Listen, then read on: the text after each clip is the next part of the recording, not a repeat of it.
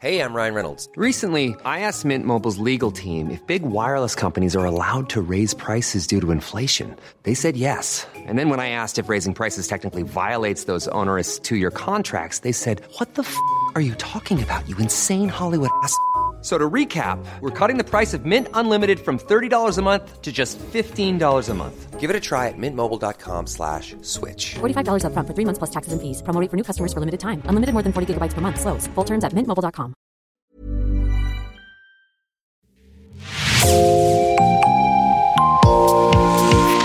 Bonjour et bienvenue sur Podcasting. Ce podcast est rendu possible grâce au soutien financier du groupe Boca. Je m'appelle Jean Berthelot de Lagleté.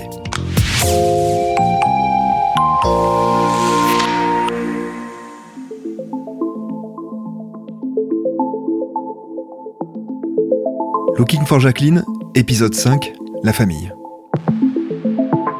Nous arrivons presque au terme de cette série et jusque-là, une partie seulement des réponses que nous venions chercher nous a été apportée. Comment les voisins, les commerçants, les pouvoirs publics avaient-ils pu ne pas remarquer la mort de Jacqueline P, dont le corps a été retrouvé trois ans après son décès dans son appartement du centre-ville de Libourne? Comment peut-on imaginer collectivement, socialement, mieux s'organiser pour éviter qu'un tel fait divers se reproduise? Des pistes ont été avancées lors des épisodes précédents. Mais une autre partie de notre quête s'est heurtée jusque-là à un mur. Qui était Jacqueline P? Quelle était sa profession? Où a-t-elle vécu? Qu'est-ce qui, dans son histoire, peut expliquer un tel isolement? Il reste encore beaucoup, beaucoup de zones d'ombre. À ce stade, nous savons qu'elle était arrivée à Libourne il y a 7 ans, qu'elle souffrait d'un cancer. Sa voisine la décrit comme une femme simple, les commerçants évoquent son humeur changeante, les gendarmes ont confirmé qu'elle avait deux enfants, un homme et une femme, qu'elle avait vécu à Ménesplé en Dordogne, mais eux-mêmes en avaient appris bien peu sur elle lors de leur enquête. L'état civil nous a appris qu'elle était née le 23 novembre 1948 à Gajac et Rouillac, toujours en Dordogne. La date officielle de sa mort est le 31 décembre 2022, le jour où elle a été retrouvée, mais elle est probablement décédée en 2019 à 70 ou 71 ans. Très rapidement, nous avions obtenu les coordonnées du fils de Jacqueline, mais Christophe avait refusé de répondre à nos questions. Quant à sa fille Nathalie, nous n'avions pas réussi à entrer en contact avec elle. Alors nous avons exploré l'une des seules pistes que nous avions, Gajac et Rouillac. Oh, avec un espoir plus que ténu, nous savions, par les gendarmes, que sa famille n'y avait vécu que quelques années. Bonjour, je suis journaliste et j'enquête sur la mort de Jacqueline. Est-ce que ce nom vous dit quelque chose? De fil en aiguille, les habitants du village me dirigent vers Patrick, qui est au comité des fêtes et qui pourra sûrement me renseigner. Mais Patrick ne connaît pas la famille de Jacqueline. Alors, il me conseille d'aller demander à monsieur le comte. Sans doute s'en souviendra-t-il. Mais monsieur le comte, lui non plus, ne se rappelle pas vraiment de cette famille, même si son nom lui dit quelque chose. C'est lui qui me dirige vers Daniel, le doyen du village. Il a 97 ans, s'il y a quelqu'un qui peut les avoir connus, c'est bien lui. Quand j'arrive chez Daniel, c'est sa belle-fille qui m'ouvre la porte. Daniel fait la sieste, alors elle le réveille doucement. Son presque siècle en bandoulière, Daniel n'entend plus bien mais la tête est toujours là, alors la famille de Jacqueline, lui, il s'en souvient. J'en ai entendu parler, je les ai connus, mais pas plus que ça, voyez. Je pense qu'ils travaillaient la terre, peut-être chez M. Mérier, qui est propriétaire à Gajac-Rouillac. Ici, à Gajac-Rouillac, il y avait, à cette époque, il y avait guère que des, que des paysans, des, ouvriers, quoi. Ils étaient ouvriers. Comme propriétaires, ils n'étaient pas propriétaires. Ça je, ça, je peux vous le dire. Mais je peux vous l'affirmer. En 48, ils étaient là encore. Fin 48. C'est à cette époque que je les ai connus. C'était des personnes, comme tout le monde, gentilles. Mais après le reste, je ne sais pas. Ça fait longtemps, alors. Des ouvriers agricoles, donc ayant vécu là quelques années, et c'est tout. Après Daniel, nous tentons d'interroger d'autres habitants du village, mais personne ne se souvient d'elle ou de sa famille. Alors nous étions sur le point de renoncer à en savoir plus. Toute frustration but, quand le destin nous a donné un petit coup de pouce et nous a permis d'entrer en contact avec Nathalie, la fille de Jacqueline. Un premier message et pas de réponse durant plusieurs jours. C'est avec un espoir ténu que nous la rappelons, imaginant qu'elle fera le même choix que son frère et préférera décliner notre invitation à s'exprimer. Nous nous trompions.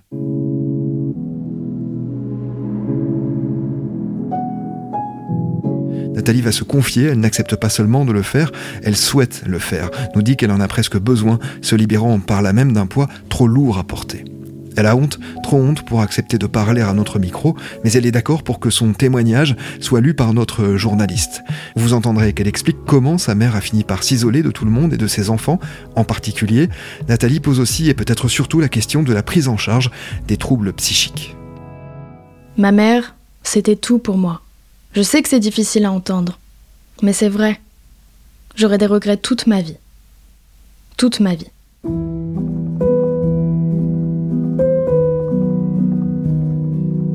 Avons choisi, dans la première partie de ce témoignage, d'essayer de retracer la vie de Jacqueline P. Dans un ordre chronologique, donc, relayant le témoignage de sa fille. Nathalie a la petite cinquantaine, elle vit en région parisienne où elle est paysagiste. Elle détaille son histoire familiale tout en admettant la connaître de manière très lacunaire. Mes grands-parents étaient originaires de Dordogne. Ils ont vécu dans plusieurs villes ou villages de ce département. Ils étaient agriculteurs. Ma grand-mère, elle, ne voulait pas d'enfants, mais elle en a eu deux, ma mère et Jean-Claude, qui avait 5 ans de moins et qui est resté handicapé après un accident grave. Ma grand-mère ne montrait aucun signe d'attachement envers lui, ni envers ma mère. Et je crois que Jacqueline a couru toute sa vie derrière l'amour maternel qu'elle n'a jamais reçu. Mais il n'y avait pas que ça. Ma mère ne m'en a jamais parlé directement, mais je suis persuadée qu'il y avait de la maltraitance au sein du foyer. Elle a gardé, adulte, les traumas de son enfance. J'en suis persuadée.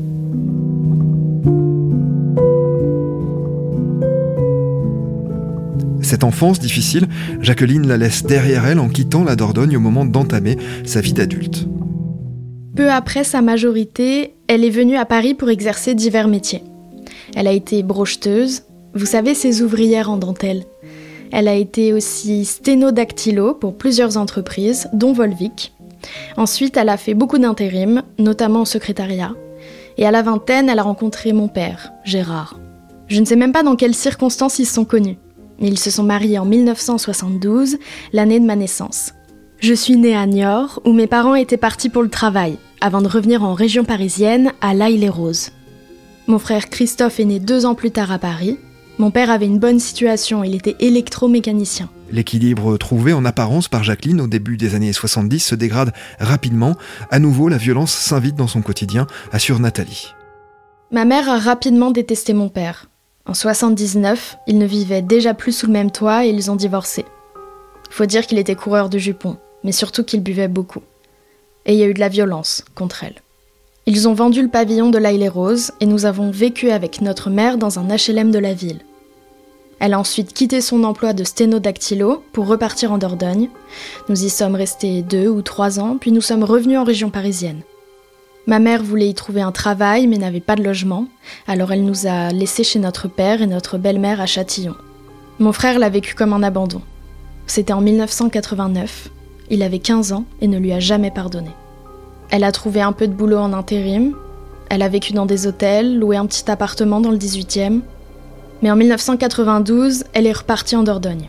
À Ménéplé ou Moupon-Ménestérol, je sais plus. Pas loin de ma grand-mère en tout cas. Après avoir vécu dans un foyer à la fin de l'adolescence, Nathalie se lance à son tour dans la vie professionnelle et se rapproche alors de Jacqueline. Maman est revenue en région parisienne en 1995. On a loué un appartement à Gentilly. Elle avait quelques missions pour le travail, mais c'était essentiellement moi qui subvenais à nos besoins. Nous avons vécu ensemble plus de dix ans.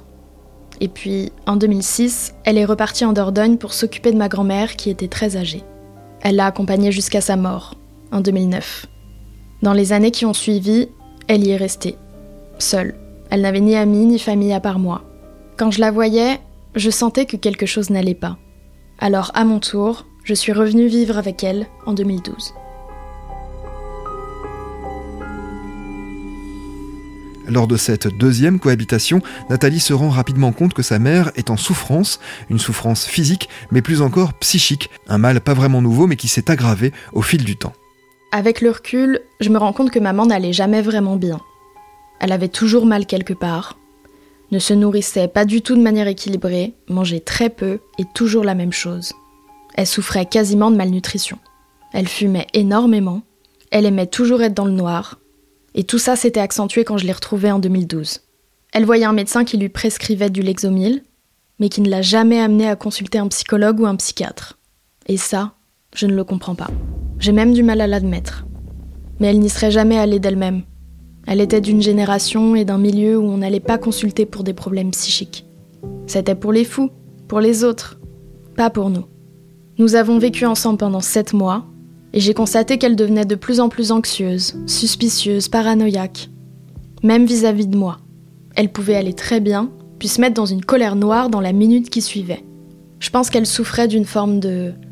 De démence, sûrement. Elle a fini par me mettre dehors. Ça m'a détruite, sur le moment. Parce qu'en la quittant, j'ai compris que je ne la reverrai jamais.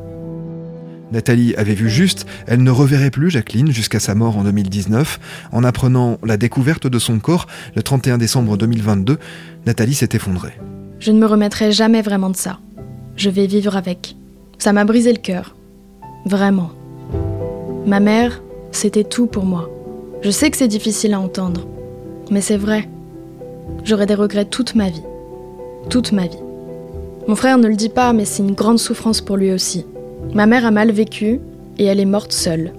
Pour moi, la grande question que tout cela pose, c'est celle de la prise en charge des personnes qui souffrent de maladies psychiques, car c'était une évidence qu'elle était malade. Mais comment la pousser à consulter? Je n'ai pas su vers qui me tourner. Et comment faire, en particulier, quand la personne elle-même ne veut pas entendre qu'elle est malade? Je crois qu'il faut aussi améliorer l'accompagnement des proches qui entourent ces personnes. Je ne me cherche pas d'excuses, attention. J'ai des regrets, une culpabilité une honte immense. À ma place, sans doute, d'autres personnes auraient eu la force de l'accompagner davantage. Moi, je n'en ai pas été capable. J'ai manqué de courage, peut-être. J'ai été faible. On a été faible. Mais on n'est pas des monstres.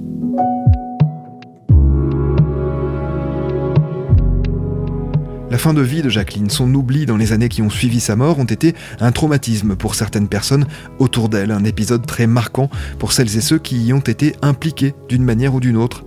Leurs mots contribuent peut-être à une réflexion collective qui peut avoir des répercussions concrètes, à l'image de ce que met en place la mairie de Libourne. Mais nous voulions aussi redonner une identité minimale à Jacqueline, la réinscrire dans une histoire commune dont elle s'était un temps écartée. Nous connaissons au moins, grâce à Nathalie, un peu de son histoire particulière et s'esquisse également une réflexion sur la façon dont l'entourage de Jacqueline aurait pu, en étant sans doute mieux accompagné, ne pas la laisser complètement seule. Il est donc temps de conclure cette série en espérant qu'elle vous ait touché et peut-être questionné sur les problématiques qu'elle aborde.